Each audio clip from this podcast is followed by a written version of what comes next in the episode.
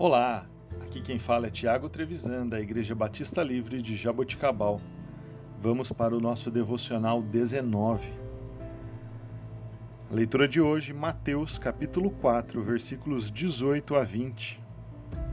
Lemos assim: Andando à beira do mar da Galiléia, Jesus viu dois irmãos, Simão, chamado Pedro, e seu irmão André. Eles estavam lançando redes ao mar pois eram pescadores. E disse Jesus: Sigam-me, e eu os farei pescadores de homens. No mesmo instante, eles deixaram suas redes e o seguiram. Eu fico imaginando a situação naquela época, naqueles dias.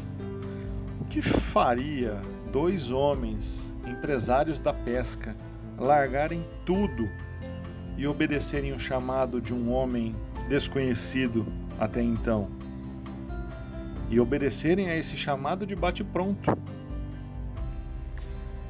É necessário realmente que a pessoa, ou no caso aqui, as pessoas chamadas, que elas estivessem totalmente inquietas em si mesmo, para aceitar largar tudo e seguir um homem na multidão. Nesse encontro podemos verificar a tamanha autoridade de Jesus Autoridade é esta que dispensa explicações.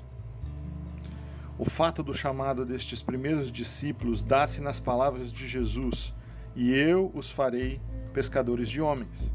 Ou seja, o chamado de Jesus para eles não foi que eles fossem meros coadjuvantes, mas eles seriam responsáveis para propagar esse chamado e atrair novas pessoas a Jesus. Vemos nesses discípulos o comprometimento autêntico e real com Jesus Cristo.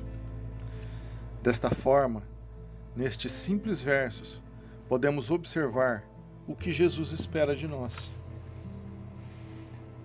Quanto a você, você tem resistido ao chamado de Jesus? Jesus espera de nós comprometimento com a Sua palavra, comprometimento com o seu reino e uma coisa interessante é que esses discípulos faziam parte de um grupo de companheiros mais próximos de Jesus. Da mesma forma, hoje nós podemos ter esse relacionamento com o Senhor. Basta respondermos ao convite: Vinde a mim, que Jesus fez. Como você está encarando o chamado de ser discípulo de Jesus? Isso é uma coisa séria que precisa ser pensada. Trago a sua reflexão esta manhã. Esse chamado de Jesus para a sua vida. E lembre-se, em meio a qualquer caos, Jesus é a única solução para eles. Deus abençoe o seu dia.